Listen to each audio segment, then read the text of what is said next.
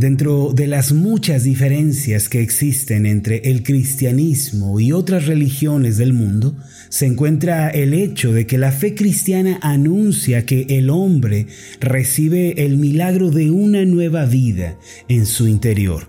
Muchas religiones apuntan al hecho de que solamente se trata de enmendar la conducta o practicar ciertos rituales y liturgias. Sin embargo, el cristianismo, aunque enseña la importancia de una buena conducta, desde luego, señala que el creyente es una persona nueva, alguien que nunca antes ha sido. En pocas palabras, se trata de una nueva creación. La vida del cristiano es una vida que ha experimentado un cambio fundamental. Es una vida que ha pasado de las tinieblas a la luz, de la amargura a la felicidad, de la intranquilidad a la paz y a la tranquilidad, y es una vida que ha pasado de rebeldía a obediencia. La Biblia nos dice que tal cambio tiene lugar en el momento en el que creemos en Jesucristo como Señor y Salvador suficiente.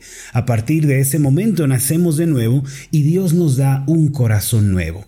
En 2 de Corintios capítulo 5 versículo 17 dice de esta manera: de modo que si alguno está en Cristo, nueva criatura es. Las cosas viejas pasaron, he aquí todas son hechas nuevas. Lo anterior equivale a decir que la vida ha sido transformada y renovada, dejando atrás las cosas pasadas.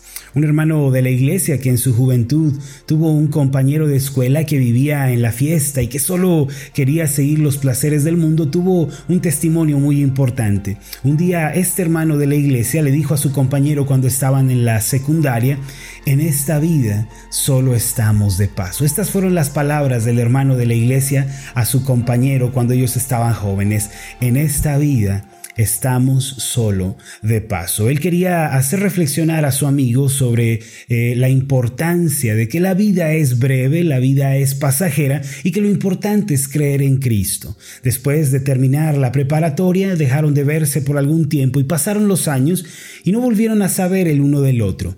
Un día, cuando este hermano de la iglesia estaba en el servicio de adoración, recibió una llamada inesperada. Del otro lado del teléfono, una voz preguntaba por el nombre de este hermano. Se trataba de aquel amigo que había dejado de ver en la escuela hace años. La voz en el teléfono le dijo al hermano lo siguiente, amigo, ¿cómo estás? He conocido a Cristo, tuve un encuentro personal con Él. En todos estos años nunca me pude olvidar de las palabras que me dijiste, que en esta vida solo estamos de paso y ahora entiendo a lo que te refieres. Días después ellos se reencontraron y el rostro del amigo que había vivido una vida desenfrenada y caótica había sido transformado. Había sido tal el cambio que incluso tenía un brillo especial en sus ojos. Había dejado la bebida, la fiesta, el interés por los placeres de este mundo y le decía al hermano de nuestra iglesia, soy una nueva criatura. Es verdad, hermanos, creer en Cristo es tener vida nueva, es ser renovado y transformado por completo. Por eso la vida del cristiano es una vida que ha sufrido un cambio crucial. No obstante, aunque hemos nacido de nuevo, es cierto, y nuestra vida ha experimentado ese cambio fundamental, y aunque creemos en Cristo y caminamos con Él, nos enfrentamos a un enemigo que vive en nuestro interior. El apóstol Pablo llamó a este enemigo interno el viejo hombre. Es muy importante que cada uno de nosotros esté al tanto de la presencia del viejo hombre y que seamos conscientes de sus esfuerzos por tomar el control de nuestra vida otra vez. El apóstol Pablo dijo en Efesios 4, versículo 22 lo siguiente, en cuanto a la pasada manera de vivir, Despojaos del viejo hombre que está viciado conforme a deseos engañosos. Ahora, ¿quién es este viejo hombre? Se refiere a la inclinación natural que tenemos de vivir lejos de Dios sin considerarle, sin amarle, sin obedecerle. Todos estamos en una lucha abierta con este viejo hombre y todos aquellos que hayan creído en Cristo deben tener muy presente que un enemigo como tal está en su interior y se opone a las cosas que son de Dios. Lo interesante es que este enemigo interior no es el diablo, no son los demonios, sino que se trata de uno mismo. Vivimos por tanto tiempo habituados al pecado que esa inclinación todavía trata de ejercer su influencia en nosotros. Muchos quisieran culpar al diablo y a otras cosas externas. Muchos quisieran decir que es el diablo el que los hace ser chismosos, el que los hace ser mentirosos o envidiosos. La mayoría está más dispuesta a culpar a los malos espíritus diciendo que ellos son los que le impulsan a adulterar, a, alcoholizarse, a fornicar, pero la verdad es que aunque muchos quisieran que fuera así, la realidad es otra. Es verdad que muchos quieren culpar al enemigo, quieren culpar al diablo de todos sus fracasos espirituales, porque es más fácil culpar a otro y deshacerme de mi responsabilidad. Es más sencillo decir que yo no tengo la culpa y que soy víctima de las circunstancias. Sin embargo, mis amados, la verdad es que cuando nosotros caemos y tropezamos, esto es resultado de nuestra propia inclinación al pecado. El apóstol Santiago fue muy claro, muy puntual al respecto. Él dijo en Santiago 1, 13 al 15 lo siguiente, cuando alguno es tentado, no diga que es tentado de parte de Dios porque Dios no puede ser tentado por el mal ni tienta a nadie, sino que cada uno es tentado cuando de su propia concupiscencia es atraído y seducido. Versículo 15, entonces la concupiscencia después que ha concebido da a luz el pecado y el pecado siendo consumado da a luz la muerte.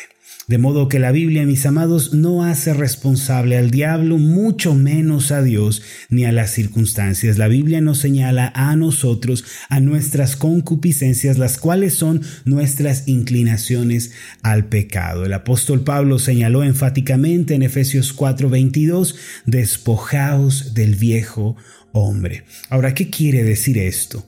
Ya hemos visto que el viejo hombre es esa naturaleza que se inclina al pecado y a la desobediencia, pero que es despojar y cómo podemos hacerlo en nuestra vida diaria. La palabra despojar tiene tres implicaciones en la Biblia. En primer lugar, indica la acción de destronar. Es decir, es arrebatar el comando, la autoridad y poner fin al reinado de algo o de alguien. Desde luego en este pasaje Pablo se refiere a destronar y a poner fin a la autoridad de nuestra vieja naturaleza, la cual ejercía poder sobre nosotros antes de Cristo. En los tiempos del Antiguo Testamento, un rey conquistaba un reino porque éste era más poderoso y tenía un ejército más grande que el que su oponente. El mayor, el más fuerte, el más capaz era final de cuentas el que vencía. Y en nuestros días, mis amados, para destronar al viejo hombre, no hay que luchar en nuestras propias fuerzas, en las fuerzas de uno mismo, pues el viejo hombre, tenemos que estar conscientes de esto, es más fuerte que nosotros. Por eso, para destronarlo, hay que llevarlo ante Cristo y decirle, el Rey Jesucristo es más fuerte tú. Y debemos someter a ese enemigo interior bajo el poder de Cristo. Lo que Pablo nos está diciendo cuando despojemos al viejo hombre que lo destronemos, no es que lo enfrentemos con el poder humano, es más bien rendirnos ante Cristo, llevarlo todos los días ante Él y confesar que Cristo tiene más poder que el viejo hombre. El apóstol Pablo solía decir en Gálatas 2.20, con Cristo estoy juntamente crucificado. Noten ustedes que es el poder de la cruz lo que vence al viejo hombre. Con Cristo estoy juntamente crucificado y ya no vivo yo, mas vive Cristo en mí. Y lo que ahora vivo en la carne, lo vivo en la fe del Hijo de Dios, el cual me amó y se entregó a sí mismo por mí. En segundo lugar, despojarnos del viejo hombre significa deshacernos de él. Esto equivale a considerar lo que antes fuimos como una pérdida y como literalmente basura. Mientras nosotros amemos al viejo hombre y vivamos eh, bajo su influencia, valorándole, él va a seguir dominándonos. No obstante, en el momento en el que consideramos que su influencia y sus deseos solo nos conducen a la perdición y que la vida que nos ofrece es vana, entonces vamos a poder vencer sobre él. Pablo decía, mire estas palabras en Filipenses capítulo 3, versículos 7 y 8. Pero cuantas cosas eran para mi ganancia las he estimado como pérdida por amor de Cristo. Y ciertamente aún estimo todas las cosas como pérdida por la excelencia del conocimiento de Cristo Jesús, mi Señor, por amor del cual lo he perdido todo y lo tengo por basura para ganar a Cristo. Para poder despojar al viejo hombre, mis amados, hay que valorar más a Cristo que a nuestra antigua vida. Quienes se mantienen mirando hacia atrás con añoro y todavía no consideran que Cristo es más importante, más valioso, más sublime que la vida que vivieron en el pasado, ellos no podrán despojar al viejo hombre. Solo los que confiesan que Cristo es más valioso, ellos van a poder despojar al viejo hombre. En tercer lugar, despojar implica sacudir. Es la palabra griega a la cual hace referencia a dar una sacudida a un lugar. Por ejemplo, una casa necesita mantenimiento continuo y consciente. Si no la limpiamos, el polvo y la suciedad van a comenzar a acumularse y van a dar mal aspecto y un olor desagradable se va a sentar en el lugar. Entonces, de manera consecuente, van a venir las plagas, los bichos y vamos a encontrarnos viviendo en un desorden. Y de la misma manera, nuestra vida necesita mantenimiento mantenimiento diario, necesita ser sacudida constantemente. Ese mantenimiento podemos dárselo a nuestro corazón por medio de la oración y la meditación de la palabra. Cuando nosotros oramos, el polvo y la suciedad del pecado se van de nuestra vida. En conclusión, si usted ha creído en Cristo, si verdaderamente le recibió como Señor y Salvador, tiene una lucha entonces contra el viejo hombre. Para poder vencer sobre él, hay que despojarlo. Y esto significa destronar, desechar, y sacudir. A partir de este día, ore para que Cristo le dé victoria continua sobre el viejo hombre y usted pueda tener gozo y paz mientras vive la vida que al Señor le agrada. Vamos a hacer una oración juntos.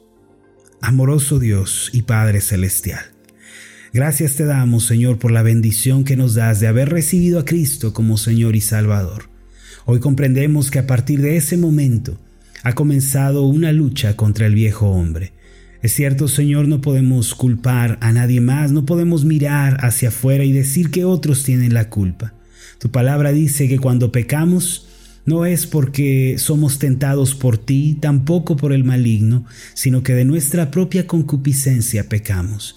Ayúdanos, Señor, a reconocer nuestras faltas, a no culpar a nadie más, sino reconocernos delante de ti como pecadores y necesitados de tu gracia. Padre, hoy revístenos del poder de Cristo para tener victoria sobre el viejo hombre, esa vieja naturaleza que se inclina al pecado, a la rebelión, a la obstinación. Ayúdanos, Señor, para que podamos ser libres. Esto te lo pedimos en el nombre de Jesús. Amén y amén.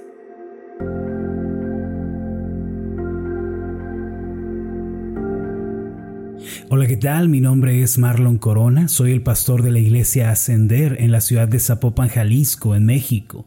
Le agradezco mucho por haberme seguido con esta meditación. Mi oración siempre es que usted sea prosperado en todas las cosas y goce de una buena salud, así como prospera en su alma. Lo invito a que ore por las meditaciones Ascender y le pregunte a Dios cómo puede usted ser de bendición para este ministerio. Las meditaciones Ascender son impulsadas y apoyadas por nuestros oyentes. Reciba un fuerte abrazo de mi parte. Que Dios le bendiga. Hasta la próxima.